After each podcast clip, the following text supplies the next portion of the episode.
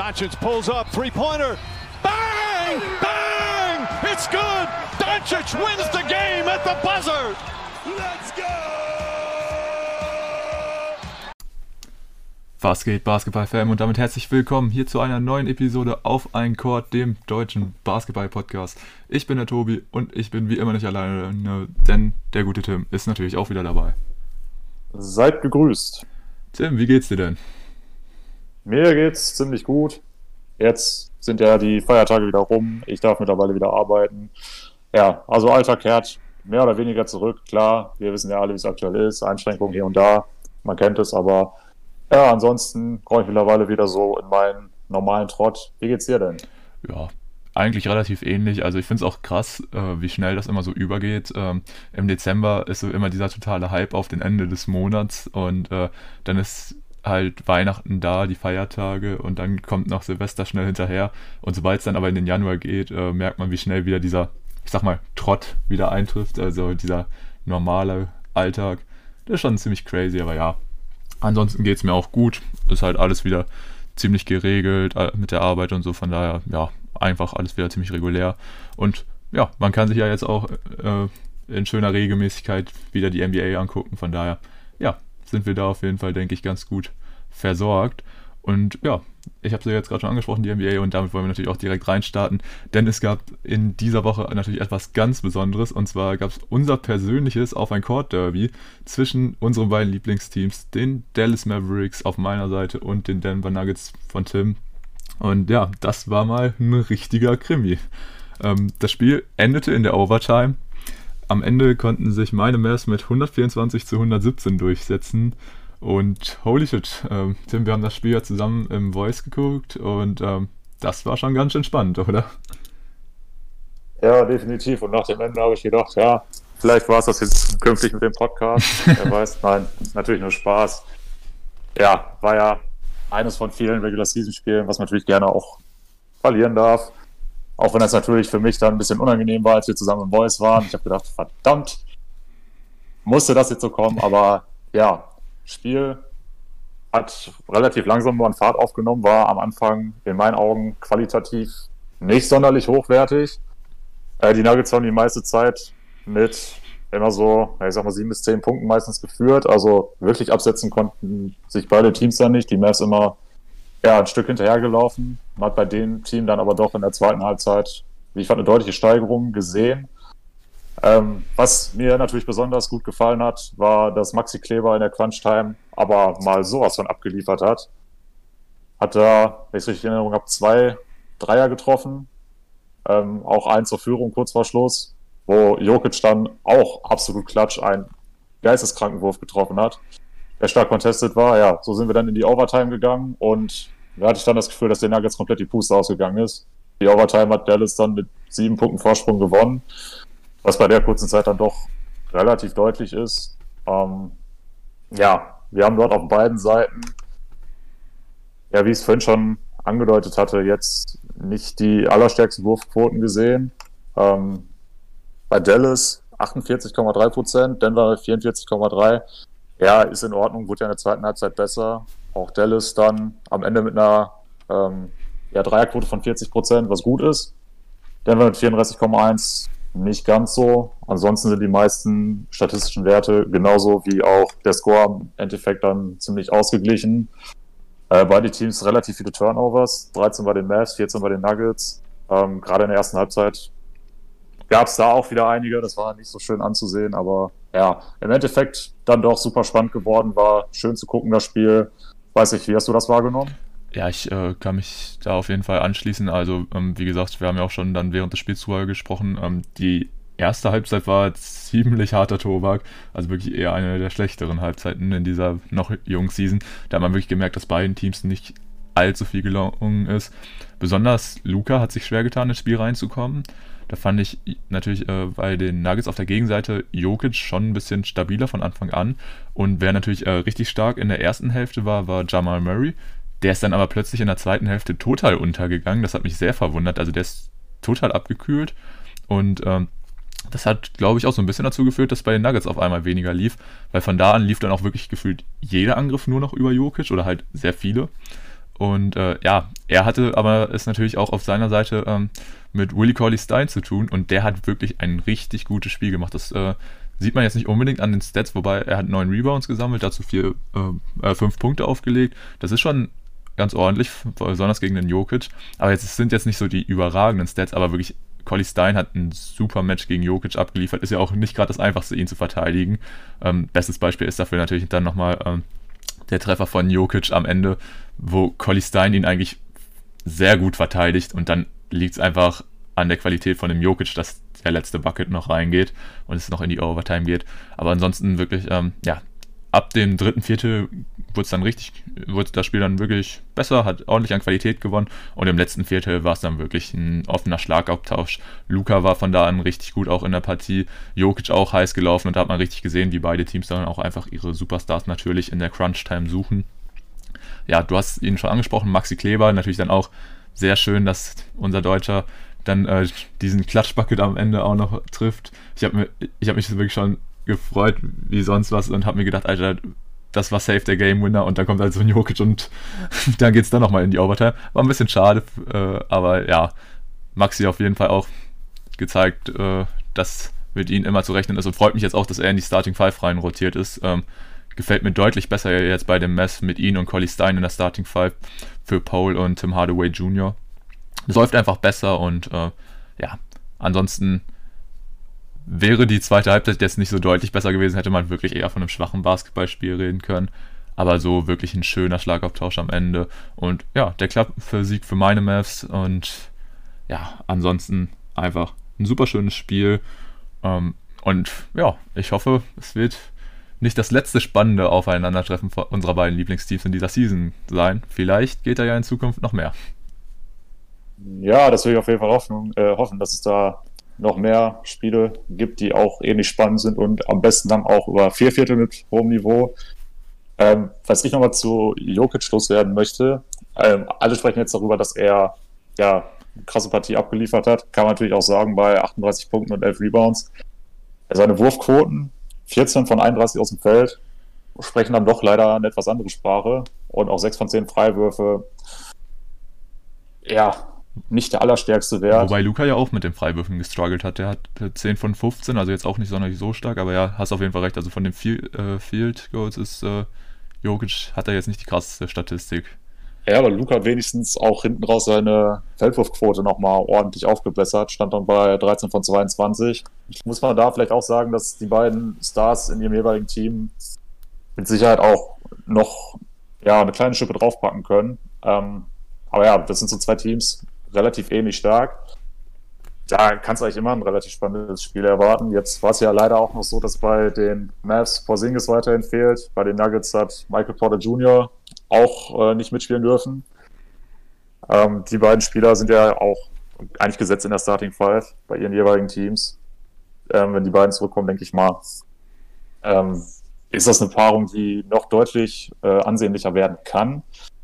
Gut, gerade hat es noch nicht geklappt. Aber die Saison ist noch lang und die Teams werden auch auf jeden Fall nochmal gegeneinander spielen.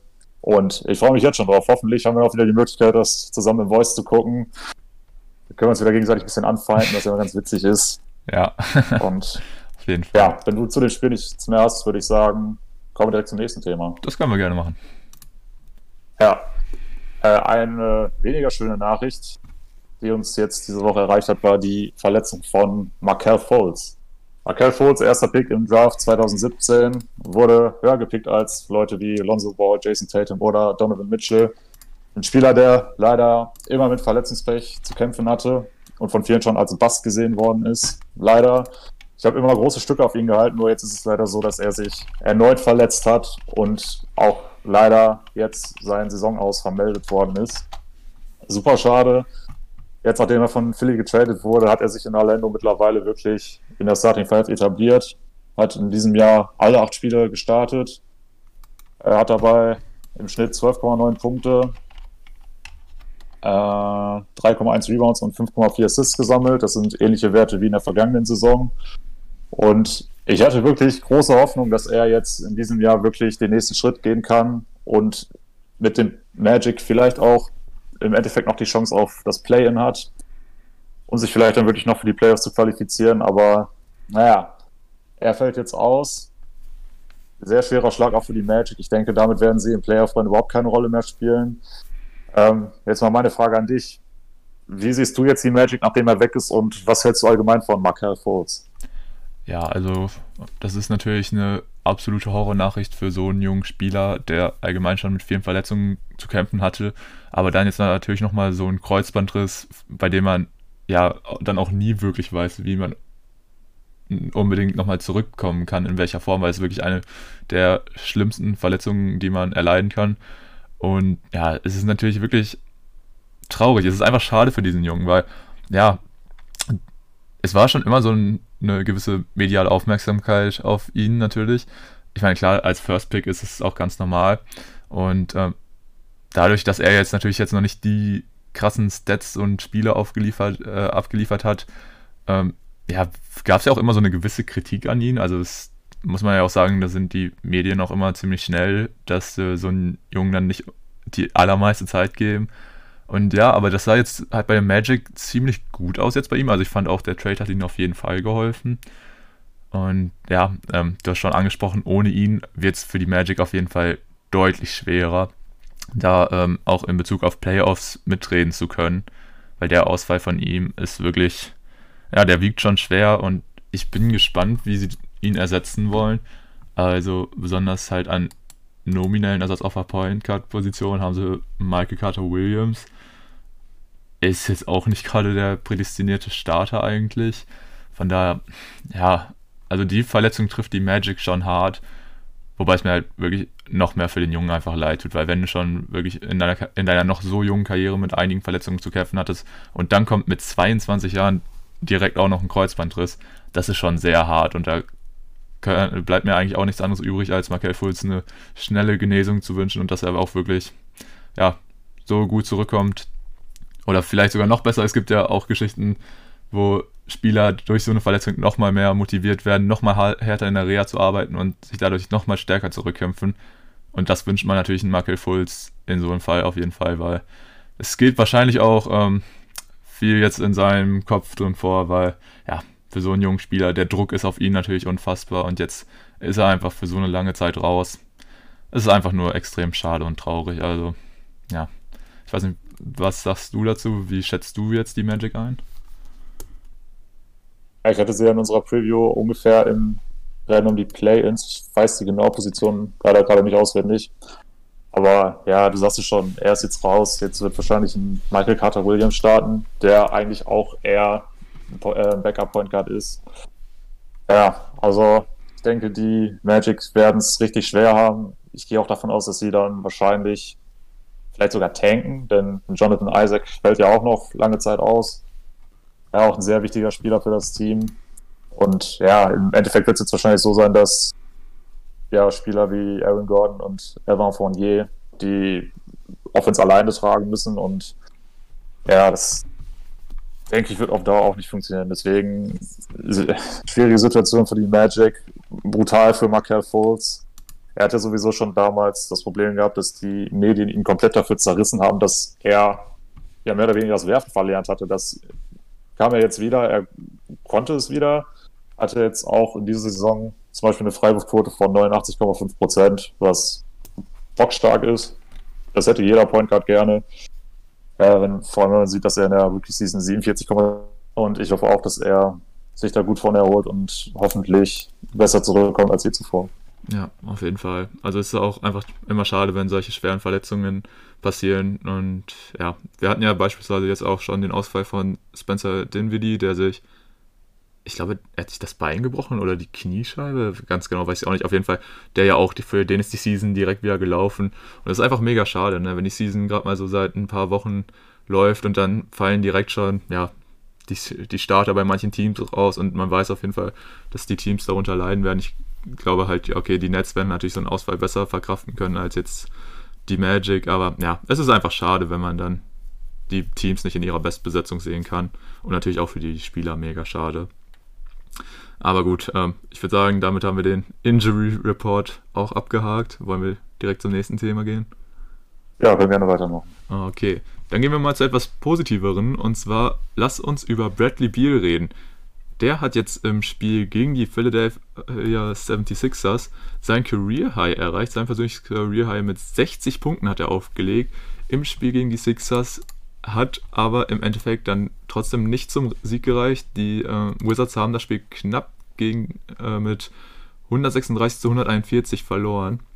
Und ähm, das ist natürlich schon echt schade für Biel selbst auch. Ich meine, wenn man schon 60 Punkte auflegt, das ist, das ist so krass. Und dann ja, reicht das trotzdem selbst nicht zum Sieg, ist schon echt ja, eine traurige Nummer. Und ja, Biel hat sich aber davon jetzt nicht unbedingt äh, beeinflussen lassen und hat im nächsten Spiel gegen die Celtics einfach dann nochmal 41 Punkte aufgelegt. Also erstmal stabile 101 Punkte in zwei Spielen. Ähm, oder beziehungsweise in den letzten zwei Spielen. Das ist schon auf jeden Fall eine ganz schön krasse Statistik und ja, ähm, Bradley Beal reißt im Moment richtig gut ab, ist richtig gut in Form.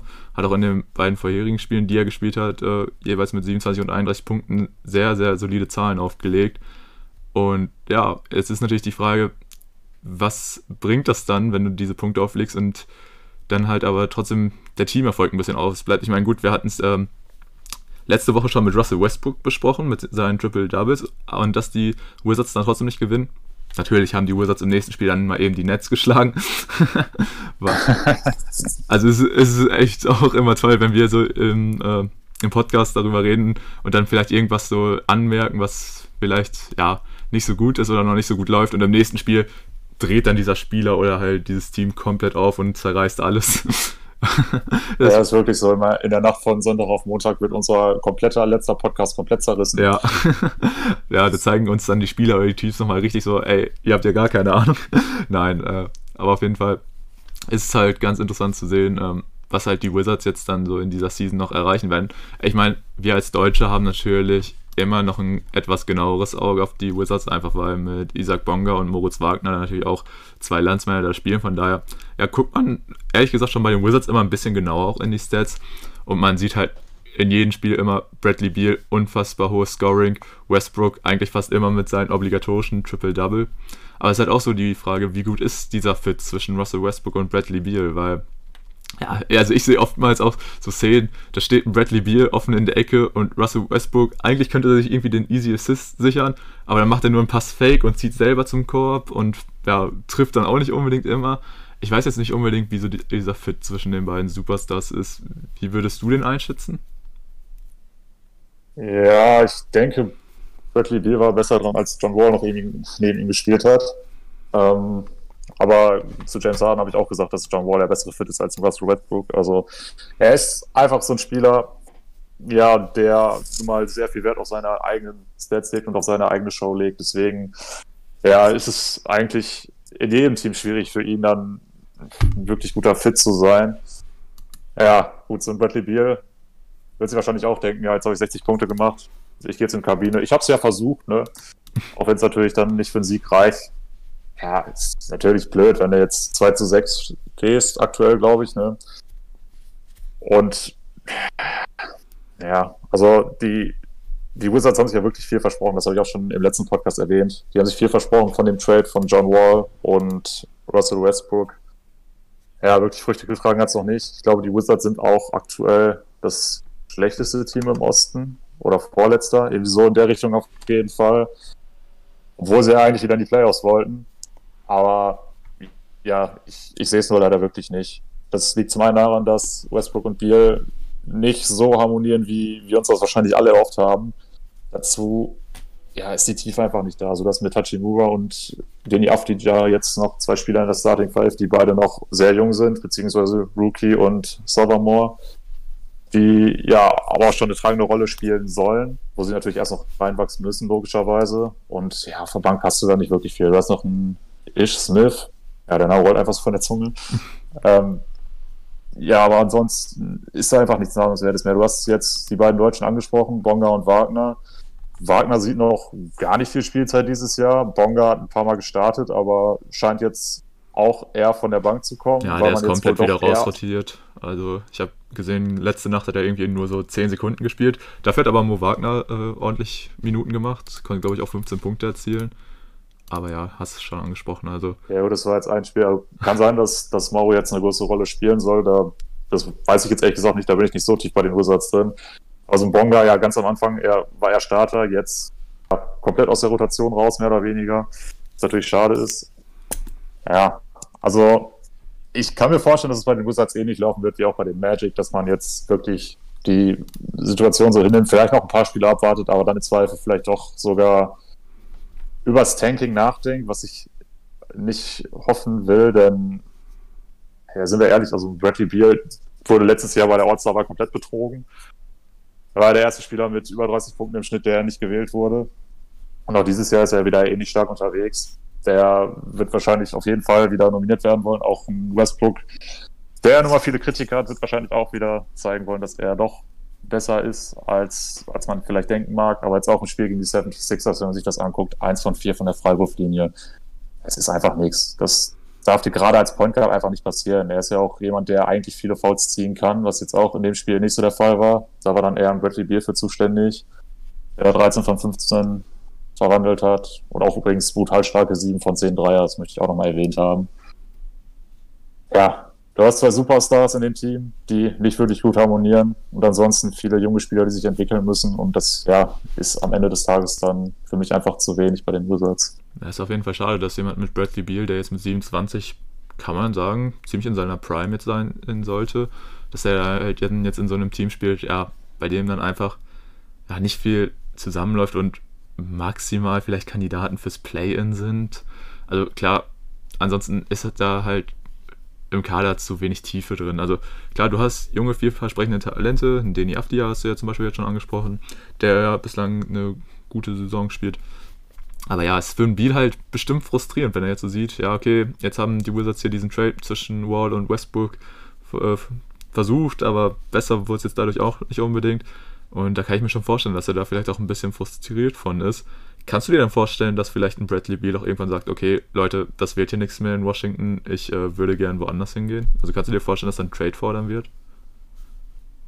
Äh, das ist äh, schwer zu sagen. Also Bradley Beal hat jetzt auch in seiner Karriere bisher nirgendwo anders gespielt. Das heißt, er könnte ja auch bei einer möglichen Vertragsverlängerung ähnlich jetzt wie Janis, gut, wahrscheinlich wird er so einen Vertrag nicht bekommen, aber er hat einfach dadurch, dass er immer bei den Wizards war, natürlich ganz andere Verhandlungsmöglichkeiten. Und wenn er wirklich scharf aus Geld ist, dann wird er definitiv da bleiben. Aber ich glaube, so ist er nicht. Ich glaube, Bradley Beal ist schon ein absoluter Competitor, der auch unbedingt mal einen Ring gewinnen will. Und da ist es bei den Wizards nun mal aktuell sehr, sehr schwierig. Es ist natürlich auch die Frage, ob die Richtung Trading Deadline da vielleicht nochmal versuchen, vielleicht einen dritten, einigermaßen namhaften Spieler zu holen. Aber ich wüsste spontan auch nicht, wer da die Rolle einnehmen sollte.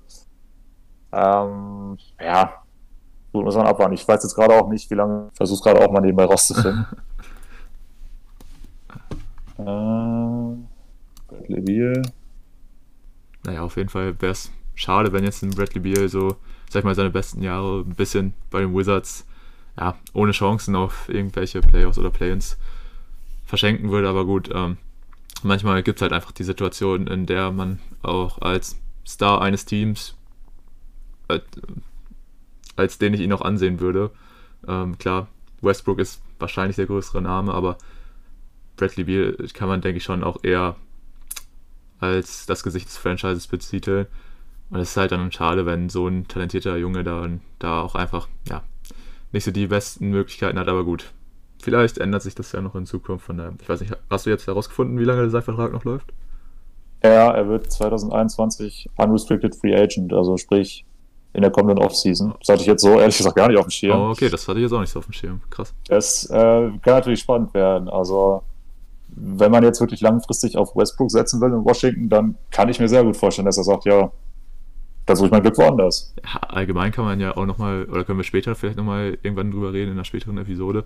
Jetzt, das ist natürlich für die kommende Free Agents, die, ähm, was für die Teams natürlich sehr interessant ist, die sich ein bisschen Cap Space eigentlich ursprünglich freigehalten für einen möglichen äh, Deal mit Janis Antetokounmpo, der jetzt natürlich verlängert hat bei den Bucks. Und es gibt aber definitiv genug Teams, die jetzt noch einiges an Cap Space frei haben. Und da könnte man ja mal so ein bisschen drüber reden, wer da, da so ja, die interessantesten Free Agents oder möglichen Free Agents sind. Weil da zählt ein Bradley Beal ja dann auf jeden Fall dazu. Ja, wird er definitiv. Aber ich, ja, du hast schon ganz gut gesagt, da werden wir uns später im Laufe der Saison wahrscheinlich nochmal genau auseinandersetzen können. Definitiv. Und ja, dann würde ich sagen, gehen wir von einem Career High von einem Spieler direkt zum nächsten über. Möchtest du es einleiten, Tim? Sehr, sehr gerne. Denn einer unserer absoluten Lieblingsspieler hat sich gedacht, ja, 60 Punkte kann man ja mal machen, aber ich mache auch gerne mal ein bisschen mehr. Steph Curry hat nämlich auch sein Career aufgestellt, sogar ein paar Tage vor Bradley Beal. Mit 62 Punkten hat er die ja, stärkste Scoring-Leistung seit Devin Booker aus dem März 2017 gemacht, also seit fast vier Jahren.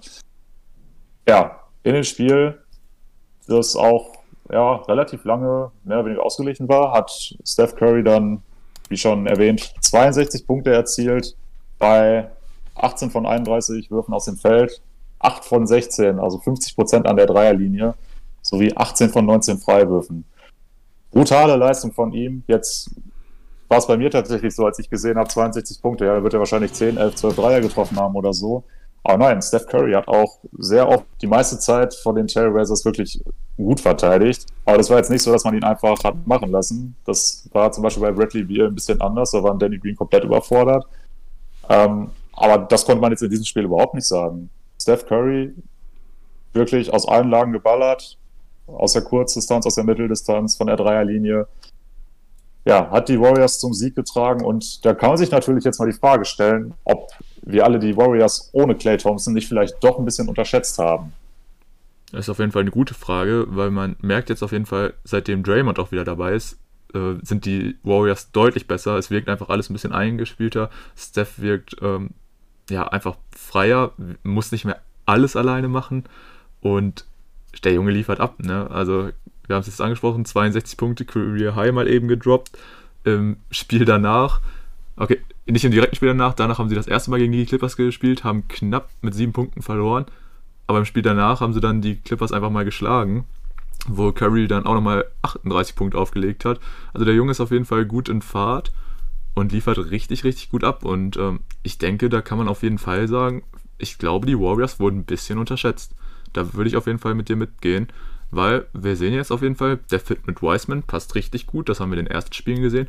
Und jetzt einfach dadurch, dass Draymond zurück äh, ist, ist auch nochmal ein weiterer Leader auf dem Feld, der diesem jungen Team auf jeden Fall helfen wird. Und ich finde, ja, also die Warriors würde ich mitgehen. Die wurden ein bisschen unterschätzt. Nicht nur von uns, sondern von so gut wie allen, denke ich, weil die haben viele jetzt nach der erneuten Verletzung von Clay, äh, glaube ich, wirklich ein bisschen underestimated. Also freut mich auf jeden Fall. Du hast ja auch angesprochen, Steph Curry, einer unserer absoluten Lieblingsspieler. Und das ist einfach so ein sympathischer Junge und er hat es jetzt definitiv nicht leicht, so lange auch ohne seinen Splash Brother an seiner Seite und allgemein war ja so ein bisschen die Kritik, nachdem KD jetzt weg war, ja, wie gut sind die Warriors denn wirklich ohne diesen weiteren Superstar? Aber ja, trotzdem, also es sind trotzdem ein super starkes Team, haben mit Steve Kerr einen fähigen Coach an der Seitenlinie. Von daher ähm, sollte man da auf jeden Fall die Warriors nicht zu früh abschreiben. Ja, du hast gerade Draymond Green angesprochen. Ähm, dadurch, dass er jetzt zurück ist, hat man zum einen wirklich diesen, diesen mentalen Leader, den wir vorher bei den Warriors vermisst hatten, wirklich wieder auf dem Feld. Und was da auch mit reinspielt, ist, dass Eric Pascal wieder von der Bank kommen kann. Und das ist eine Rolle, ich glaube, da fühlt er sich auch viel wohler mit. Ähm, hat jetzt auch wieder deutlich bessere Quoten erzielt. In dem Spiel gegen die Trailblazers äh, 5 von 6 aus dem Feld. Beim zweiten Spiel gegen die Clippers 5 von 10. Ja, ist okay, aber 2 von 3 Dreiern auch. Ja, und Steph Curry ist einfach wieder im MVP-Modus vielleicht eine kleine Anekdote von uns mal an die Zuhörer. Nach dem 62-Punkte-Spiel haben wir uns beide gedacht, komm, wir holen uns erstmal jeweils ein Steph Curry-Jersey. ja. Ja. Wir, wir, sind keine Erfolgsfans, wollen wir anmerken. Ah ja, die Warriors. Nein, keine Bandwagoner, auf gar keinen Fall. Ähm, die Warriors stehen jetzt auch mit 5 zu 4 wieder positiv sogar. Hätte ich jetzt auch nicht unbedingt erwartet nach den ersten Spielen, wo ich wirklich Angst um dieses Team hatte. Aber ja, auch ein Kelly Oubre findet langsam wieder ein bisschen zu seiner Form, ist natürlich auch noch weit weg von seinen Top-Zeiten bei den Suns. Aber ja, wie es halt manchmal bei Spielern ist, wenn sie das Team wechseln, neuer Coach, neue Umgebung, man muss sich ein bisschen reinfinden. Aber ich denke, Kelly Oubre wird auf jeden Fall nochmal deutlich zulegen im Laufe der Saison und ja, dann sind die Warriors auch tatsächlich wieder ein Kandidat für die Playoffs in meinen Augen. Definitiv, also da gehe ich auf jeden Fall mit dir mit. Und du hast es vorhin schon kurz angeschnitten. Steph schaltet sogar so ein bisschen jetzt wieder in, die, in den MVP-Modus. Ist jetzt auch zurzeit mit 30,6 Punkten weiter in der Scoring-Liste aktuell. Und äh, da ist natürlich jetzt echt die Frage, also sein Hustle und so, der, den sieht man ja auch jedes Mal. Ähm, ein möglicher MVP-Award von Steph, wie, wie stehst du dazu? Also ich sehe den als komplett realistisch ein und äh, sehe den maximal, wenn an der Platzierung der Warriors scheitern. Ja, jetzt hast du mir tatsächlich mein äh, Gegenargument schon ein bisschen vorweggenommen. Es wird die Endplatzierung der Warriors sein. Also, ja, wir bekommen wieder mehr Spaß an diesem Team, aber ich denke, im Westen werden die höchstens Platz 5 erreichen. Ja. Im Idealfall. Da sehe ich auch das Maximum. Und, ja, und das, das reicht dann im Endeffekt nicht. Klar, wenn er jetzt im Schnitt sagen wir 30 Punkte und 8 Assists auflegt bei starken Quoten, dann klar, ist er natürlich ein Spieler, wo du sagen kannst, der hat die beste Regular Season gespielt, aber ja, es ist nun mal leider beim MVP Award so, dass äh, die Endplatzierung da eine sehr große Rolle spielt und ja, deswegen sehe ich es als unrealistisch an, auch wenn seine Leistung das auf jeden Fall würdigen würde. Ja, ist dann wieder so ein bisschen die Sache, ne? inwiefern äh, ist dann halt so ein MVP Award unbedingt aussagekräftig, wenn es halt dann von den reinen Stats dann nicht unbedingt der beste Spieler gewinnt. Aber gut, äh, er ist dann natürlich auch in einem sehr elitären Kreis in diesen Rennen.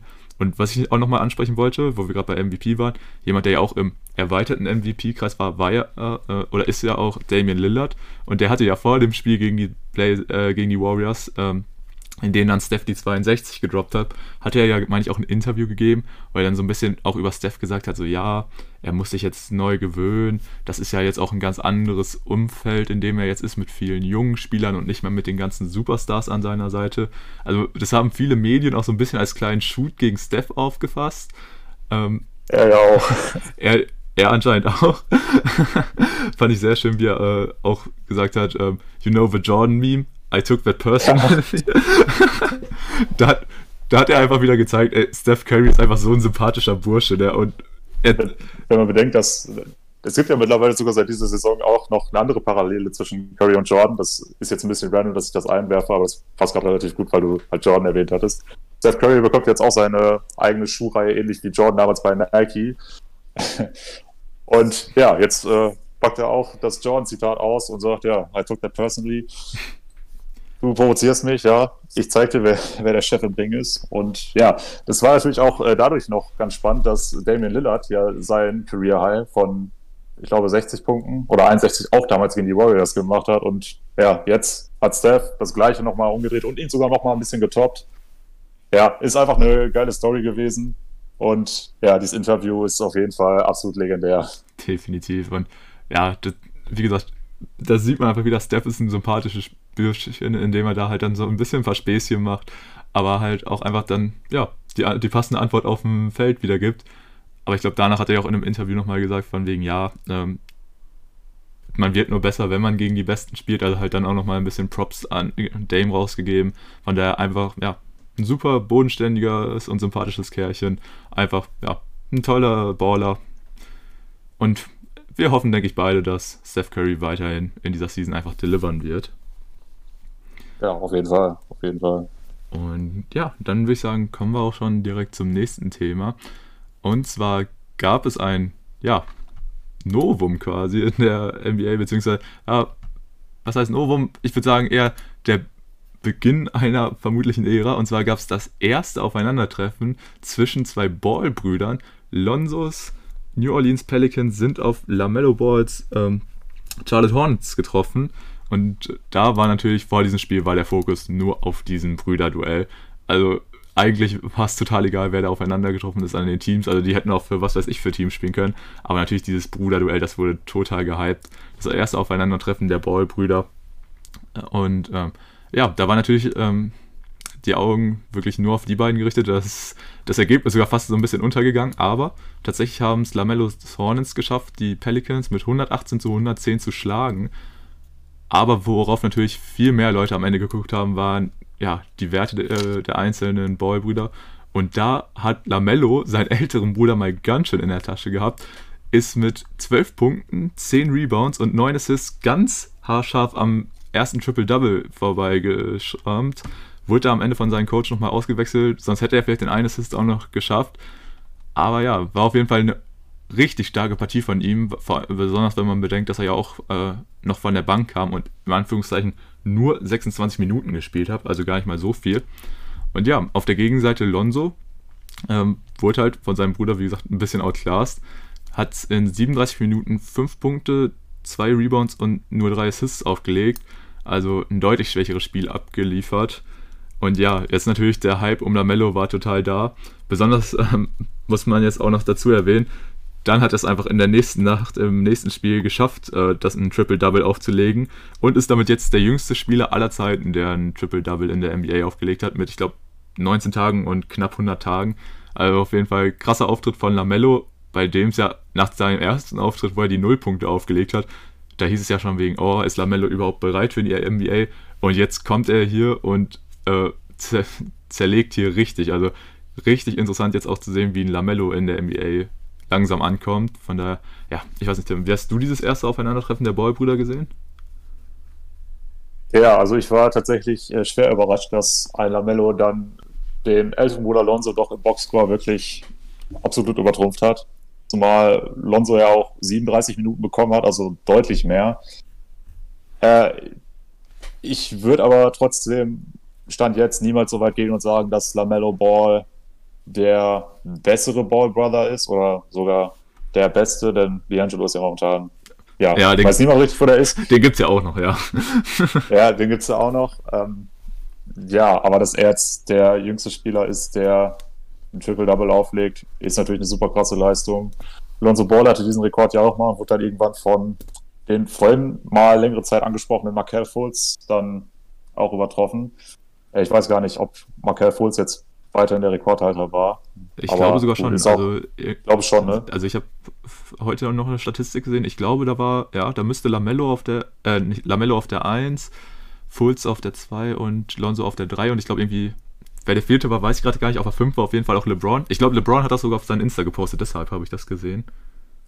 Hat er auf jeden Fall ja, das, äh, kann sehr gut sein, das habe ich jetzt nicht gesehen, aber ist auch im Endeffekt nicht so wichtig.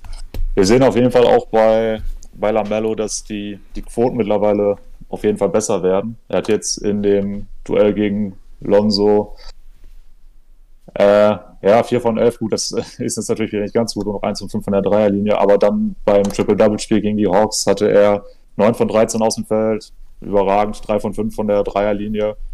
Sehr ungewöhnlich für Lamello, gerade wenn man ihn mal in Australien gesehen hat, aber ja, man sieht einfach wirklich diesen Progress und das schon so früh in der Saison. Und das hätte ich ihm persönlich nicht zugetraut. Wenn ich jetzt sehe, dass er auch mit 31 Minuten ja, fast so viel gespielt hat wie die Starter, wie Rosier und Graham. Aber da ist es, denke ich mal, jetzt auch wirklich nur noch eine Frage der Zeit, bis er auch wirklich starten darf. Ähm, ja, seine spielerischen Anlagen sind natürlich super. Also er kann überragende Pässe spielen, auch unterm Korb. Seine Abschlüsse sind sehr vielseitig, auch wenn er Charakter sein sollte, im Idealfall. Und ja, was dann natürlich noch ein Problem ist, ist seine Defense. Ähm, aber auch da kann man natürlich sicherlich noch ordentlich was draufpacken. Ich möchte nochmal auf Lonzo Ball eingehen und auch darauf, dass jetzt ja, seine Stats dieses Jahr jetzt nicht so sind, wie wahrscheinlich auch der eine oder andere erwartet hätte.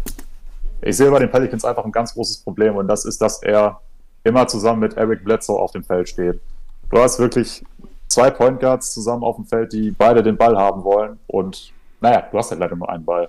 Und das ist wirklich so ein Faktor im Spiel von Lonzo Ball, der mir überhaupt nicht gefällt.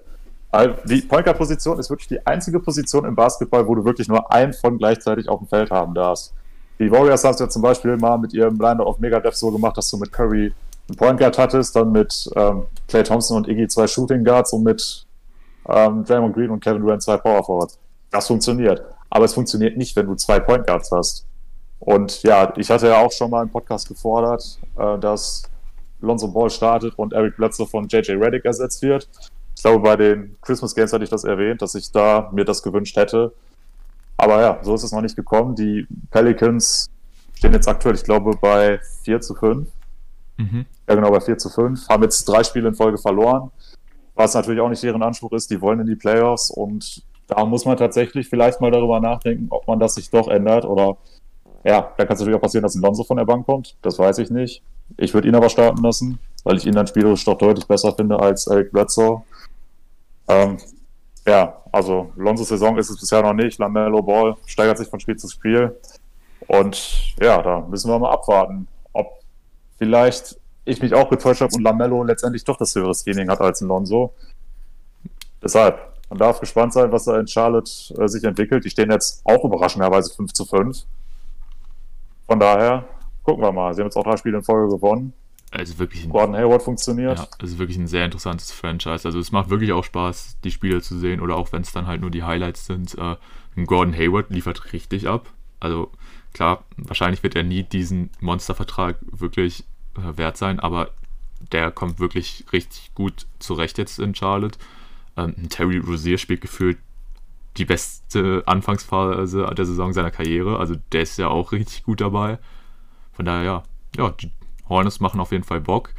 Aber ja, ich denke, da darf man jetzt auch nicht, äh, besonders bei Lamello, da, da, sollte der Hype jetzt hoffentlich nicht zu sehr übernehmen, weil es ist halt immer noch ein Rookie und ähm, der wird jetzt nicht konstant so krasse Performances abliefern. Aber das muss er ja auch nicht. Ich meine, das erwartet niemand direkt von einem Rookie in seiner ersten Season. Aber ja, ich glaube wirklich, dieser Fit auch von ähm, Lamello bei den Hornets ist gut. Gab vor kurzem auch ein Interview, äh, in dem Lavar Ball interviewt wurde, wie er dazu steht. Und er, ich glaube, er meinte auch, ähm, dass er auch einfach ähm, Michael Jordan da als großen Faktor sieht. Weil, ja, wir kennen ja alle so die Geschichten von MJ damals als Spieler, von manchen Mitspielern und so auch. Ein MJ ist sich auch nicht zu schade, dir äh, zu sagen, wenn irgendwas bei dir scheiße ist, dass du dich da drin verbessern sollst und dass du gefälligst arbeiten sollst. Und ähm, da, hat, da war auch gesagt, dass das jemand ist, den Lamello braucht und dass dadurch halt alleine schon dieser Fit bei den Hornets gut ist. Und ja, man sieht ja auch jetzt anhand der letzten Performances, dass ein Lamello davon wohl auch profitiert man darf halt einfach nicht den Fehler machen und jetzt noch irgendwie viel zu viel Druck auf ihn aufbauen. Deswegen gefällt mir das auch, dass er erstmal nur von der Bank kommt. Das ist wirklich eine gute Rolle, die man aktuell für ihn gefunden hat. Und wenn wir dann so starke Performances von ihm sehen, ist es ja, denke ich, für uns alle nur von Vorteil. Aber das irgendwie als Maßstab zu setzen, wäre, denke ich, ein bisschen überzogen. Dann, auf was ich natürlich jetzt auch noch eingehen möchte, du hast es angesprochen, der Fit äh, zwischen Lonzo und Eric Bledsoe.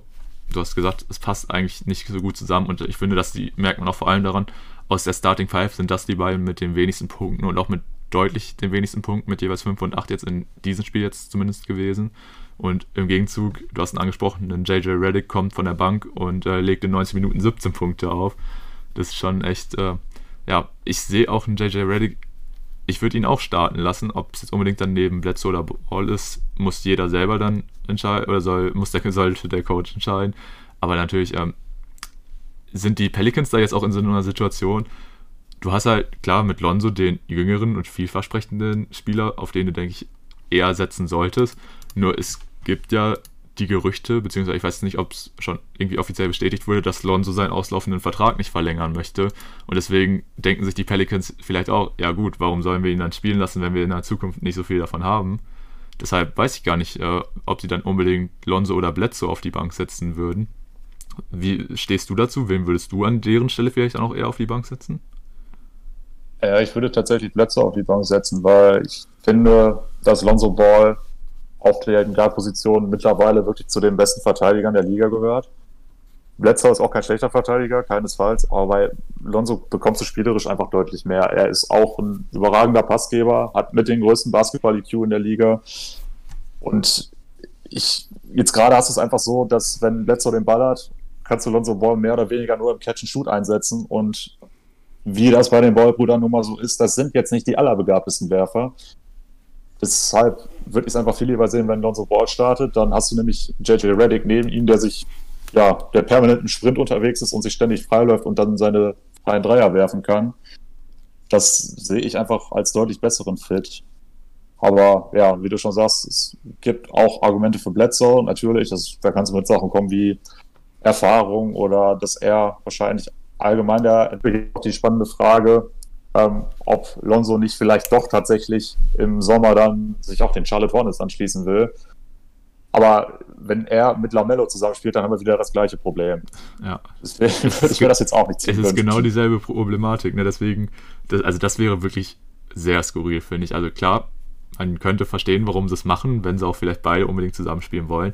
Nur sie sind sich einfach als Spielertypen auch viel zu ähnlich. Du hast angesprochen, sind jetzt beides nicht unbedingt die begnadetsten Werfer, wobei sie sich da auch, finde ich, halt jeweils gut verbessern. Aber ähm, ja, haben halt beide einen sehr hohen Basketball-IQ, eine unfassbare Court Vision. Also da sieht man teilweise echt, es ist heftig, was die für eine Übersicht haben und wie präzise die dann auch ihre Pässe spielen. Und ich glaube auch, also wenn du die beiden halt dann zusammen hast, also unbedingt zusammen auf dem Feld, äh, sehe ich die dann auch nicht zusammen bei den Hornets. Aber ja, ist halt dann auch so die Frage, wo könnte Lonzo dann ansonsten hingehen? Weil ich finde halt eigentlich diesen Fit bei den Pelicans total in Ordnung. Jetzt nicht neben Bledsoe, aber wenn man ihn da einen anderen Guard an die Seite stellt, der halt nicht primär den Ball in den Händen braucht, sehe ich da auch einen Lonzo als wirklich einen sehr immer noch unterschätzten Guard in der Liga. Von daher, ja, muss man mal gucken, was da passiert. Ich meine, gut, wenn sie zusammenspielen wollen, dann sollen sie es machen, aber ich finde eigentlich hat Lonzo bei den Pelicans ziemlich gute Voraussetzungen. Es ist ja immer noch ein sehr junges Team. Aber gut, es ist seine Entscheidung. Ich hoffe nur, dass sie da jetzt irgendwie nicht von beispielsweise Lavar ein bisschen getrimmt werden, so hier spielt unbedingt zusammen. Ähm, das sollen sie einfach am besten selber wissen. Aber ja, ich denke, wir haben uns jetzt auch nicht, nicht schon das erste Mal dagegen ausgesprochen, dass wir die Ballbrüder jetzt nicht unbedingt zusammen sehen wollen, oder? Nee, definitiv nicht. Ähm, wo du es gerade noch mit den Fit bei Alonso bei den Pelicans angesprochen hast. Also ich fand letztes Jahr, als er noch einen Drew Holiday neben sich hatte, ein Combo Guard, der jetzt nicht zwangsläufig balldominant auf dem Feld sein muss. Das war ein überragender Fit. Die beiden im Backcourt als Verteidiger waren äußerst unangenehm für viele Gegner. Äh, ja, deshalb, also wenn du einfach Lonzo einen anderen Spieler neben ihm stellst, der einen ordentlichen Wurf hat, der gescheit verteidigt, der jetzt nicht zwangsläufig die ganze Zeit den Ball in der Hand haben muss, dann läuft es super. Aber so einen zweiten Point Guard neben sich, der eben auch selber mit dem Ball was machen möchte, ja, sehe ich einfach sehr kritisch. Ich weiß nicht, ob, ob die Pelicans sich da noch irgendwelche anderen Gedanken zugemacht haben, warum sie vielleicht unbedingt so spielen wollen. Weiß ich nicht, aber ja, Lonzo Ball auf jeden Fall im Laufe der Saison eine sehr spannende Personalie, gerade Richtung, äh, Richtung Offseason. Richtung Free Agency, vielleicht auch schon Richtung Trading Deadline, das weiß ich nicht. Das könnte ich mir auch vorstellen, dass man im Laufe der Saison entweder Lonzo oder Bledsoe tradet, aber ja, das ist noch relativ weit weg, deswegen. Gut, dann würde ich sagen, können wir auch hinter dem Thema einen Haken machen. Und wollen wir dann jetzt auch schon zum letzten Punkt auf unserer Liste kommen? Sehr gerne. Es ist auch diese Woche mein absolutes Lieblingsthema, denn zumindest für mich völlig aus dem Nichts hat Netflix eine neue Doku veröffentlicht und zwar über Tony Parker. Ich habe das auch nur durch Zufall erfahren, weil der gute Mr. Mike ein Video dazu hochgeladen hat. Grüße gehen raus. Ähm, ja, wir haben uns beide die Doku über den, ich denke, das kann man so sagen, größten europäischen Point Guard aller Zeiten angeguckt und wollen euch jetzt mal so ein bisschen, ja, eine kurze Review zu der Doku geben und auch mal unsere Meinung zu Tony Parker äußern. Zu Beginn mal die Frage von von meiner Wenigkeit an dich. Ähm, du verfolgst die NBA jetzt ja noch nicht so lange und hast dementsprechend auch die Prime von Tony Parker nicht mitverfolgen können. Äh, was war denn jetzt, bevor du die Doku gesehen hast, so dein Eindruck von Tony Parker und was wusstest du über ihn? Ja, du hast es ja schon angesprochen, ich bin jetzt noch nicht so lange im NBA-Game drin, aber von Tony Parker habe ich auf jeden Fall zuvor auch schon mal gehört gehabt, beziehungsweise wenn man sich dann so ein bisschen mit NBA-History auseinandersetzt, stößt man eigentlich zwangsläufig über diesen Namen, weil allein schon die vier Championships, die er im Laufe seiner Karriere gewinnen konnte, ähm, dadurch wird man auf ihn aufmerksam und du hast es auch schon angesprochen, bester europäischer Point Guard aller Zeiten. Und ähm, ja, ansonsten muss ich aber auch wirklich gestehen, ja, war diese Zeit bei den Spurs, das war jetzt nicht unbedingt die Zeit, mit der ich mich so befasst habe. Vor allem so dieses Mitte 2000er bis Ende 2000er. Ähm, da war ich jetzt in der NBA History noch nicht so drin, weil so das erste, mit dem ich angefangen habe, die NBA History jetzt so zu rewatchen, seitdem ich mich wieder mehr damit beschäftige, war so der Anfang der 10er Jahre oder allgemein jetzt die 10er Jahre. Und da fällt er ein bisschen mit raus. Ich meine, klar, sie haben ähm, 2014 das Ding ja nochmal einmal geholt und standen auch zu 13 in den Finals gegen die Heat. Aber so an sich hatte ich jetzt tatsächlich nicht so viel Berührungspunkte zuvor mit Tony Parker. Aber natürlich wusste ich, dass er eine Spurs-Legende ist. Aber natürlich, äh, jetzt dadurch, dass ich dann die Doku auch gesehen habe, nachdem du mich total gehypt darauf hingewiesen hast, habe ich mir auch so gedacht, okay, gerne, die, gerne. die werde ich mir auf jeden Fall angucken müssen. Und es ist halt für mich auch immer extrem spannend, als jemand, der halt nicht so gut bewandert oder noch nicht so viel mit der NBA History zu tun hatte, das ist, äh, sich dann immer anzugucken. The Last Dance war ja beispielsweise auch eine super aufgezogene Doku, die die Jahre von Michael Jordan bei den Bulls ähm, belichtet hat. Und es ist halt einfach super spannend. Also ich liebe immer diese History-Sachen. Ähm, Beispiel jetzt auch, nachdem du jetzt mit Mr. Mike schon Plug gemacht hast, ähm, Grüße gehen raus an Kobe Björn, seine Vier-Stufen-Videos, vor allem natürlich zu ähm, bereits retireden Spieler sind da auch immer super cool, gucke ich mir immer sehr gerne anzusehen, ey, was hat ein Spieler überhaupt in dieser Zeit alles bewegt, in der man selber halt nicht die NBA verfolgt hat oder vielleicht auch noch Zeiten, äh, in denen man noch gar nicht geboren war, was da schon alles passiert ist und das ist immer ganz cool, da halt was herauszufinden, weil ja, schade, dass man solche Zeiten nicht selber aktiv verfolgt hat, aber ja, jetzt hat man ja seinen Weg zum Basketball gefunden und mich freut es immer, wenn ich äh, was Neues über die NBA-History lernen kann und auch mich mehr mit Spielern auseinandersetzen zu können, die ich vielleicht selber nicht so groß verfolgt habe oder von denen ich noch nicht jetzt das meiste gesehen habe. Ja, für mich äh, war es tatsächlich auch so, obwohl ich ja seine Prime größtenteils schon mitverfolgt habe und allgemein die meiste Zeit seiner Karriere, gab es für mich trotzdem auch viele Dinge in der Doku, die ich jetzt so noch gar nicht wusste. Ähm, ich würde sagen, zu Beginn fassen wir einmal so kurz zusammen, was hat Tony Parker in seiner Karriere erreicht. Also er hat 18 Saisons in der NBA gespielt, die ersten 17 bei den San Antonio Spurs und dann nochmal eine bei den Charlotte Hornets. Er hat vier Championships gewonnen, nämlich 2003, 2005, 2007 und 2014. Und wie du auch schon erwähnt hattest, 2013 hat er nochmal in den Finals gegen die LeBron James Miami Heat verloren. Also stand fünfmal in den Finals in seiner Karriere. Er wurde 2013 Europameister. Da habe ich sogar damals das Finale live gesehen. Das war ein grandioses Spiel. Können wir später auch nochmal kurz darauf eingehen. Wurde Vize-Europameister 2011 sowie Dritter bei den Europameisterschaften 2005 und 2015. Ähm, Medaillen bei der Weltmeisterschaft und den Olympischen Spielen wurden ihm leider verwehrt. Dennoch hat er in seinen 17 Jahren mit den Spurs jedes Mal die Playoffs erreicht und das im deutlich stärkeren Westen. Seine Jersey Nummer 9 wurde von den Spurs retired und er wurde sechsmal All-Star das ist eine Karriere, die kann sich absolut sehen lassen und deswegen kann man zu Recht sagen, er ist einer der besten europäischen Spieler aller Zeiten und ich denke, da sollte es auch keine Zweifel geben. Stand heute der beste europäische Point Guard, den wir jemals gesehen haben. Ja, kann ich mich auf jeden Fall nur anschließen. Und ja, war wirklich sehr cool, dann erstmal so Einblicke in die Karriere von Tony Parker zu sehen. Ähm, was ich auf jeden Fall auch nochmal äh, erwähnen wollte, was, oder was da natürlich immer so ein Ding bei den Dokus ist, wenn man dann, sag ich mal, diese Gastsprecher oder so sieht, äh, die dann auch irgendwie dazu befragt werden zu der Karriere, habe ich erstmal nicht schlecht gestaunt, als ich direkt am Anfang äh, unter anderem Zinedine Zidane und Kilian Mbappé gesehen habe. Ähm, als jemand, der natürlich vom Fußball so ein bisschen jetzt zur NBA rübergewandert ist, hat ich da erstmal nicht schlecht gestaunt. Ich meine, klar, sind ja auch zwei der größten französischen Fußballer, wobei es bei einem Mbappé ein bisschen zu früh, zu hoch gegriffen ist. Aber ja, das, da habe ich zum Beispiel nicht schlecht gestaunt. Und was ich halt auch so gar nicht auf dem Schirm hatte, was da ja auch während der Doku noch, äh, ja, jetzt ein bisschen größer thematisiert wurde, diese Freundschaft, diese wirklich enge Freundschaft, die er mit Thierry Henry geführt hat. Das wusste ich so tatsächlich auch nicht. Und das war auch ganz cool, äh, diese Einblicke äh, zu erfahren, die dann auch beispielsweise Thierry Henry ähm, gegeben hat, als sich ähm, beispielsweise Tony Parker dann seine schwere Verletzung zugezogen hat, den Riss des Quadrizeps, was ja wirklich eine ziemlich heftige Verletzung ist. Und wie er dann aber auch gesagt hat, ey, Tony Parker, der hat gehasselt ohne Ende, der kam ja besser zurück als zuvor. Und ähm, ja, das war wirklich mega cool. Und ansonsten natürlich auch noch Pau Gasol war dabei, der ja auch als Spieler der Lakers diese langjährige Rivalität gegen Parker hatte und natürlich auch als Spanier gegen äh, die Nationalmannschaft von Frankreichs. Also da sind sie auch häufig aufeinander getroffen. Und natürlich, was einen schon wieder so ein bisschen Goosebumps gegeben hat, natürlich der Auftritt von Kobe, beziehungsweise ja, die ähm, Worte dann, die Kobe an, eingerichtet hat. Es ist einfach der Wahnsinn, was für eine NBA-Legende auch der Mann ist. Er taucht halt dann auch einfach in so einer Doku auf, hatte sogar ordentlich Screentime und hat da ja auch so ein bisschen diese Rivalität zwischen ihn und ähm, Tony Parker beleuchtet.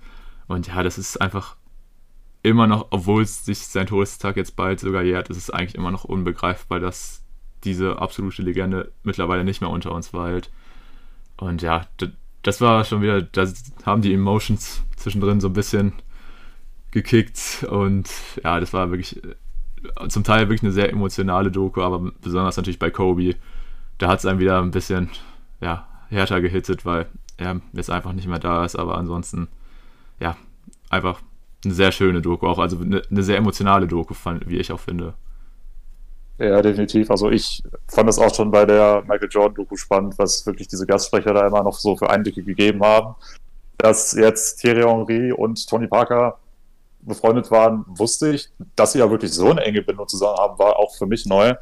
Ich finde, Thierry Henry hat auch einen sehr guten Punkt einmal angesprochen. Er sagte, im Basketball ist es so, Michael Jordan steht über allen anderen. In Frankreich ist es so, Tony Parker steht über allen anderen. Fand ich ganz cool, denn auch wenn es mittlerweile doch sehr, sehr viele französische Basketballer in die NBA geschafft haben, gibt es wirklich niemand, der auch nur ansatzweise so ein Standing hat wie Tony Parker. Kein Rudi Gobert, kein Evan Fournier, kein Nicolas Batum oder wie sie alle heißen aktuell. Tony Parker wird sehr lange noch der absolute Goat unter den französischen Basketballern sein und ich weiß gerade nicht mehr genau, wer es gesagt hatte in dem in der Doku. Ich glaube, es war irgendein Journalist, der meinte, also vielleicht wird es irgendwann einen ja, anderen Basketballer geben in Frankreich, der ein ähnliches Standing hat, aber er wird es selber nicht mehr erleben. Gut, ist vielleicht ein bisschen weit gegriffen, weiß ich nicht. Ähm, muss man natürlich gucken, aber ja, du hast Kobe Bryant angesprochen. Als er auf einmal im Bild aufgetaucht ist, hatte ich wirklich direkt Gänsehaut, denn wie gesagt, ich wusste überhaupt nicht, dass diese Doku produziert wird, beziehungsweise dass die jetzt zeitnah veröffentlicht wird. Und ihn dann da so zu sehen, das hat mir wirklich Gänsehaut gegeben. Und als er dann diesen Satz gesagt hat, Tony Parker ist schuld, dass ich nicht mehr Titel habe, da kamen tatsächlich sogar kurz die Tränen. Also das, das war wirklich sehr, sehr emotional, diese ganze Geschichte. Auch, äh, 2003 in den Western Conference Finals, als die Spurs sich dann durchgesetzt haben, um dann anschließend den Titel gegen die Pistons zu gewinnen. Ähm, das ist wahrscheinlich so das bekannteste Matchup von den beiden. Ähm, ja, ansonsten fand ich es auch immer super spannend, wenn Greg Popovich so alte Geschichten wieder ausgekramt hat. Ja, safe. Das war auch sehr interessant. Also die Einblicke, die ihm Popovich gegeben hat, fand ich auch sehr spannend. Ja, beispielsweise, dass äh, Tony Parker beim Probetraining beim ersten Mal absolut schlecht performt hat und Pop sich schon so gedacht hat, ah, naja, ich glaube, den, den können wir nicht nehmen. Und als er dann mitbekommen hat, dass, dass Tony Parker bei anderen Teams dann gute Workouts hatte, hat er ihn nochmal eingeladen und dann gesagt, ey, wenn wir dich picken können, dann nehmen wir dich. Und was ich jetzt auch so gar nicht auf dem Schirm hatte, war, dass er ja im 2001er Draft erst an Position 28, glaube oder 9, nee, was war das 28, denn jetzt? Also 28, ne? Dass er wirklich erst so spät gepickt worden ist. Es wurde ja auch in der Doku dann beleuchtet, dass zu dem Zeitpunkt ja ausländische Spieler jetzt noch nicht so das krasse Standing hatten, das war mir bewusst, aber wenn man überlegt, im selben Draft wurde ein Pau Gasol an Position 3 gepickt wurde ein bisschen damit relativiert, dass man gerade auf der Point Guard Position einfach lieber amerikanische Spieler haben wollte. Und so kam es ja dann auch, dass man zwar Tony Parker gewählt hatte im Draft, aber er erstmal nur der dritte Point Guard hinter Antonio Daniels und Terry Porter war. Da war es natürlich so, dass Tony Parker von Tag 1 an wirklich gezeigt hat, dass er ein absolutes Ausnahmetalent ist. In Frankreich wurde er schon mit 17 Jahren als äh, ja, Superstar eingestuft, als er noch in der französischen Liga gespielt hatte. Und so war es ja dann so, dass er in seinem fünften NBA-Spiel dann tatsächlich schon gestartet hatte und da zwei erfahrene Point Guards dann hinter sich gelassen hat. Ja, es ist einfach komplett crazy, wie schnell der Junge dann auch da angekommen ist. Das war auch ganz cool, diese ersten äh, Einschätzungen von beispielsweise Popovic oder auch von einem Tim Duncan äh, zu hören, der ja gesagt hat, ach, den Jungen, den nehme ich nicht ernst. So, das, ja. der, der, kommt ja aus Frankreich ja, und ach, können wir sozusagen nicht gebrauchen. Und ja, wenn man jetzt sieht, wie es dann geendet ist, ähm, schon echt crazy. Und das war wirklich, ja, eine wirklich, wirklich schöne Doku. Wurde alles schön beleuchtet, die einzelnen Phasen seiner Karriere. Ähm, wie er dann auch früh die erste Championship gewonnen hat und dann so ein bisschen selbstverständlich so gesagt hat, ja, in meiner Karriere so drei, vier Championships könnte ich vielleicht noch gewinnen. Wurde ja auch so ein bisschen von einem Journalisten so begutachtet, äh, oder besser gesagt, ein bisschen so relativiert, so, ja, da war er ein bisschen übermütig und hat das alles ein bisschen auf die leichte Schulter genommen. Aber er hatte recht. Ja, er hatte recht, also hat sein Wort noch Taten folgen lassen. Und es war auch so ein bisschen cool, diese Entwicklung zu sehen von so ein bisschen diesen unbekümmerlichen, aber natürlich sehr eifrigen jungen Rookie, diesen Youngster, zu dann wirklich auch den erfahrenen Leader, der er ja dann auch war, was man ja auch erstmal sagen muss, also in einem Team, in dem unter anderem ein Tim Duncan oder auch Manu Ginobili drin war, dass er da trotzdem auch in dieser Leaderrolle so akzeptiert und respektiert war, war ja auch definitiv keine Selbstverständlichkeit. Und ja, hat sich einfach als eine der absoluten NBA-Legenden etabliert. Und von daher war es wirklich sehr, sehr spannend, auch mal ja, so eine Doku über ihn zu sehen. Und ich kann einfach nur sagen, absolute Watch-Empfehlung von meiner Seite da. Also besonders halt für jemanden wie mich, der, an, der jetzt noch nicht so viele Berührungspunkte mit Tony Parker hatte, war es wirklich einfach eine sehr schöne Doku und da kann man wirklich sagen, also diese Stunde 30, ich glaube Stunde 40, also diese 90 bis 100 Minuten, die müsst ihr euch auf jeden Fall nehmen. Also natürlich guckt ihr erst diesen Podcast oder hört euch erst diesen Podcast an und dann guckt ihr die Doku. Selbstverständlich. Aber, Wie sollte es anders sein? Nein, aber die Zeit äh, ist es auf jeden Fall allemal wert, da rein zu investieren. Ich finde es auch, auch wirklich absolut bemerkenswert, was man da wieder für Bildmaterial ausgekramt hat. Da gab es wirklich Szenen damals von seinem Schulunterricht am Sportförderinstitut in Paris, als er noch ganz jung war, zu seiner Jugendzeit. Und da fand ich es auch nochmal spannend, dass man dann äh, Spieler wie Boris Diaw oder äh, Ronny Turiev auch interviewt hatte, die mit ihm zusammen da waren und mit ihm später auch in der Nationalmannschaft zusammengespielt hatten. War echt cool, dass man da wirklich auch so alte, altes Bildmaterial nochmal äh, verwenden konnte. Und ja, ich würde sagen, als allerletzten Punkt nochmal äh, würde ich vielleicht auf das EM-Finale 2013 eingehen wollen. Ähm, da war so, die französische Nationalmannschaft hat wie so oft bei solchen Turnieren gegen die spanische Nationalmannschaft gespielt. Also war so ein bisschen das Superstar-Duell zwischen Tony Parker und Paul Gasol, die ja später sogar auch nochmal bei den Spurs zusammen gespielt hatten, was so eine coole Geschichte war. Und im Spiel war es so, dass äh, Frankreich zur Halbzeit eigentlich schon relativ deutlich zurücklag und Tony Parker wohl in der Halbzeit die absolute Brandrede gehalten hat, damit dieses Spiel noch gedreht werden konnte. Und das war auch so ein bisschen der Punkt, als er dann letztendlich dann auch zum Leader der Spurs geworden ist, weil Popovic dann gesagt hat, okay, Tim Duncan ist jetzt ja nun mal schon sehr alt und auf den letzten Jahren in seiner Karriere. Ab jetzt musst du vorangehen. Ja, was er auch vorher zwischendurch schon mal gemacht hat, er war ja auch Finals MVP 2007. Und ja, dieses EM-Finale 2013, wenn ihr es vielleicht mal irgendwie auf YouTube findet oder so, guckt euch dieses Spiel auf jeden Fall mal an. Das war absolute Weltklasse von beiden Teams. Eines meiner absoluten Lieblingsspiele. Und ja, ein Punkt, finde ich, haben wir jetzt noch gar nicht beleuchtet und das war, ja, das letzte Jahr seiner Karriere bei Charlotte. Ach stimmt, ja, das war, fand ich auch zum Teil ein bisschen komisch beim Aufbau der Doku, weil sie sind ja quasi damit direkt reingestartet. Und ja, ich fand auch die Zeitsprünge teilweise ein bisschen aber, ungünstig gewählt. Aber das muss ich sagen, das fand ich beispielsweise auch bei The Last Dance ein bisschen komisch. Also diese Zeitsprünge, da komme ich noch nicht so hinter. Das muss ich auch sagen, das hat mich besonders bei The Last Dance, weil es ja auch ein längeres Projekt war, das hat mich zum Teil wirklich ein bisschen rausgebracht, weil die dann wirklich hin und her und hin und her, da finde ich, okay, ich meine, das sind halt deutlich erfahrenere Produzenten und so, also da finde ich aber eine gerade Linie, ehrlich gesagt, schon besser. Wenn man sich natürlich dann einzelne Highlights nochmal rauspickt, aber so halt, ich muss jetzt auch ehrlich gesagt sagen, äh, ich habe die Doku ja jetzt auch gerade erst frisch geguckt. Ich hatte den Teil mit den Hornets ehrlich gesagt schon wieder komplett vergessen. Ja, das stimmt. Das habe ich auch nicht verstanden, warum das jetzt direkt an den Anfang gepackt hat. Vielleicht wollte man das einfach wirklich mit einem Highlight beenden. Das, das weiß ich nicht. Das mag sein. Aber ja, um jetzt nochmal auf die Geschichte mit den Charlotte Hornets einzugehen. Da gab es auch jetzt so ein paar Details, die mir jetzt nicht bekannt waren. Also meine Auffassung war immer, dass er da im letzten Jahr nochmal hingegangen ist, eben weil Michael Jordan dort äh, ja der Owner war und er nochmal für sein Idol spielen wollte. Also das war immer das, was, was ich wusste. Äh, dass es ihm aber darum ging, dass er sich gedacht hat, nee, bei den Spurs als dritter Point Guard, das ist mir einfach zu wenig, ich will eine große Rolle spielen. War jetzt wirklich mir komplett fremd. Oder gut, er hätte jetzt in Charlotte mehr Geld bekommen können. Ob das jetzt wie eine Rolle gespielt hat, will ich nicht sagen, aber ja, dass er es wirklich von den Spurs respektlos fand, ihm zu sagen, ja, für dieses Geld bist du jetzt unser dritter Point Guard, habe ich jetzt wirklich zum allerersten Mal gehört, dadurch, dass ich die Doku gesehen habe. Und ich äh, fand es dann tatsächlich interessant, dass auch jetzt dieser Journalist, den man immer wieder interviewt hat, dass er dann sagte, ja, im Nachhinein wahrscheinlich schon die schlechtere Entscheidung, das gemacht zu haben. Um das nochmal kurz ähm, ja, ein bisschen zu beleuchten. 18 Jahre NBA, 17 Jahre bei den Spurs, jedes Mal die Playoffs erreicht. Da nochmal für ein Jahr gewechselt, was halt irgendwo im, ja, nennen wir es mal, Lebenslauf dann nicht ganz so schön aussieht, zumal das halt wirklich ein Jahr war, wo die Hornets auch nicht viel gerissen haben letztendlich war seine Rolle da dann, dass er der Backup hinter Kemba Walker war. Kemba wurde ja auch interviewt. Er sagte ja auch, dass er sehr viel durch Tony Parker lernen konnte. Den Einblick fand ich aber cool. Also das muss ich wirklich sagen, dass man da Das fand ich auch richtig als, cool. Also vor allem für jemanden wie mich, der halt jetzt noch nicht so lange dabei ist, aber halt so ein Kemba natürlich kennt, da den Einblick zu haben, das war auf jeden Fall cool. Das muss ich, das wollte ich nochmal positiv hervorheben.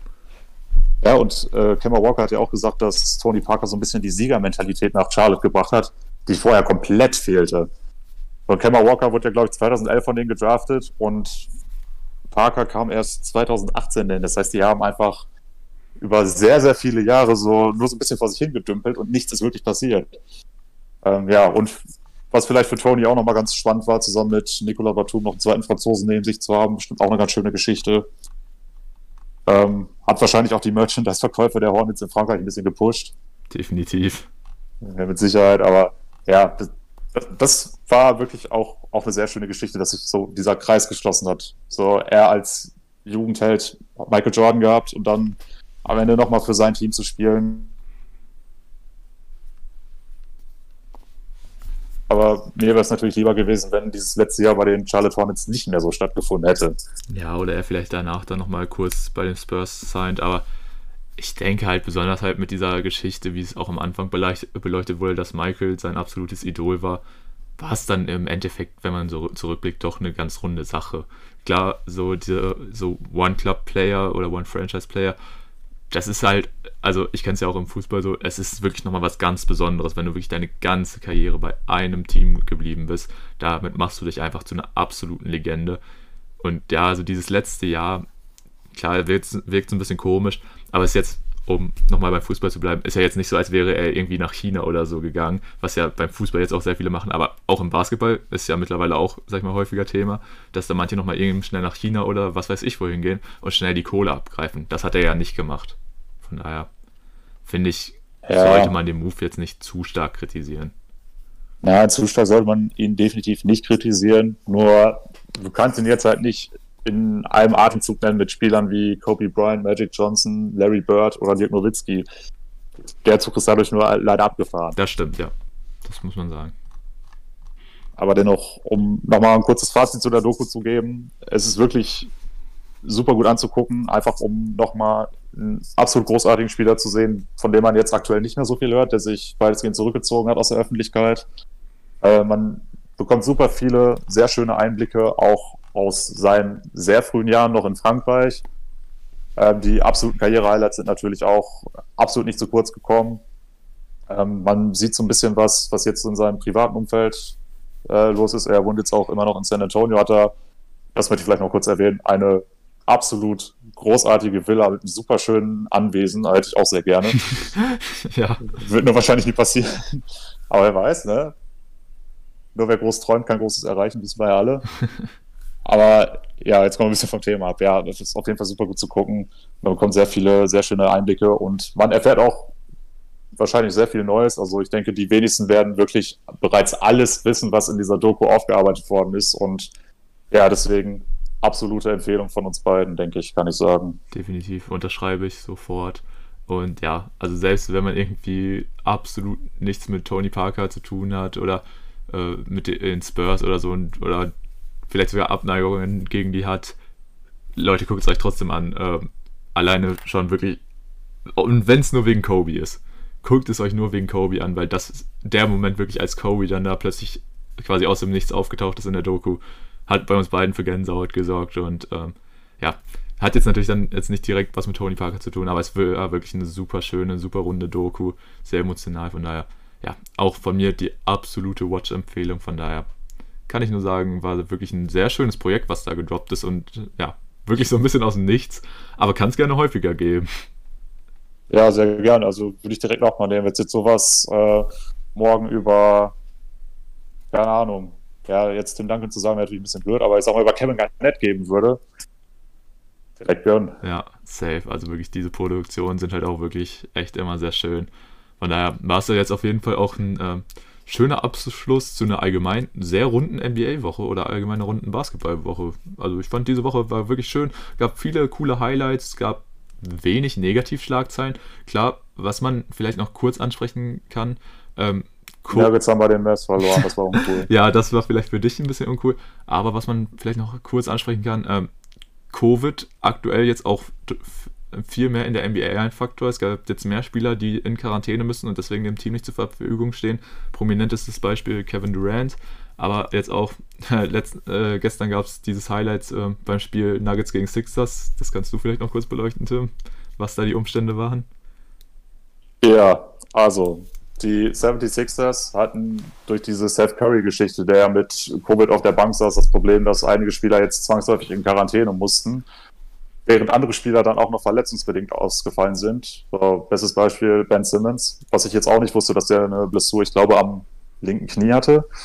Und so war es dann letztendlich, dass die 76ers nur acht Spieler zur Verfügung hatten, wobei einer davon Mike Scott war, den Doc Rivers auch nicht einsetzen wollte, da er auch von einer Verletzung zurückgekommen ist. Und so haben die dann das Spiel mit einer sieben-Mann-Rotation gespielt. Viele Rookies dabei, also die einzigen beiden wirklich namhaften Spieler waren Danny Green und Dwight Howard.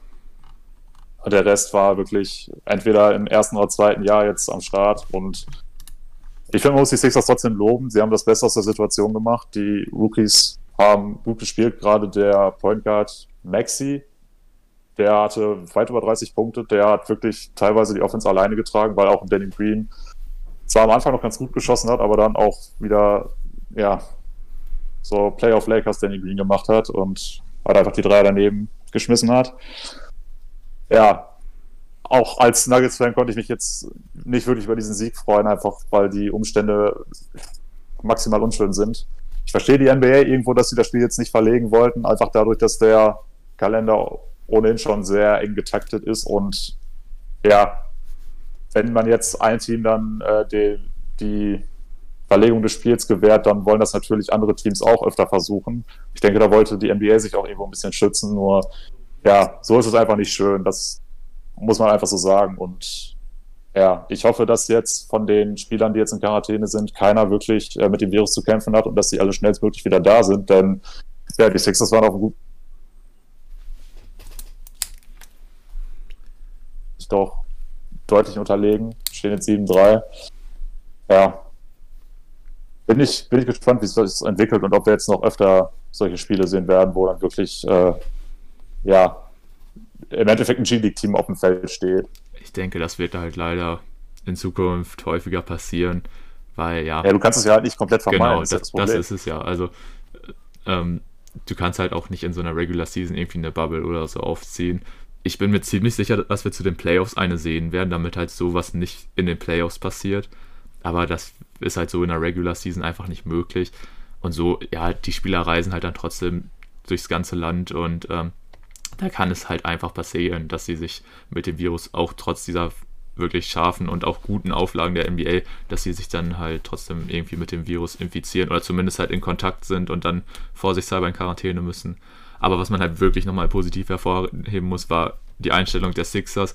Das Spiel ist in keinem Blowout geendet. Also die Nuggets haben in Anführungszeichen nur mit zwölf Punkten gewonnen und die Rookies haben ihre Chance genutzt, um äh, wertvolle Minuten zu sammeln. Du hast ihn schon angesprochen, Tyrese Maxi mit 39 Punkten ein richtig gutes Spiel abgeliefert. Und da kann man wirklich nur noch mal Props an die Sixers rausgeben. Also das mit sieben Mann so durchzustehen, ist auf jeden Fall ja aller Ehren wert. Und wir werden es wahrscheinlich in solchen Konstellationen nochmals in dieser Saison oder vielleicht auch häufiger in der Saison erleben. Aber ja, du hast schon angesprochen, äh, darf man jetzt auch nicht dann zu viel darauf geben. Ist jetzt eher ein unschöner Sieg für die Nuggets, aber gut, das wird halt in der aktuellen Situation passieren. Und ja, wir wollen den Podcast jetzt auch nicht so total negativ beenden, aber es war auf jeden Fall nochmal ein Punkt, den ich ganz gerne einwerfen wollte, weil ja, es wird in Zukunft wahrscheinlich nochmal häufiger vorkommen. Aber was will man halt machen? Das ist halt aktuell unter den gegebenen Umständen so, aber wir sollten uns dafür, davon auf jeden Fall auch nicht den Spaß am Sport kaputt machen lassen.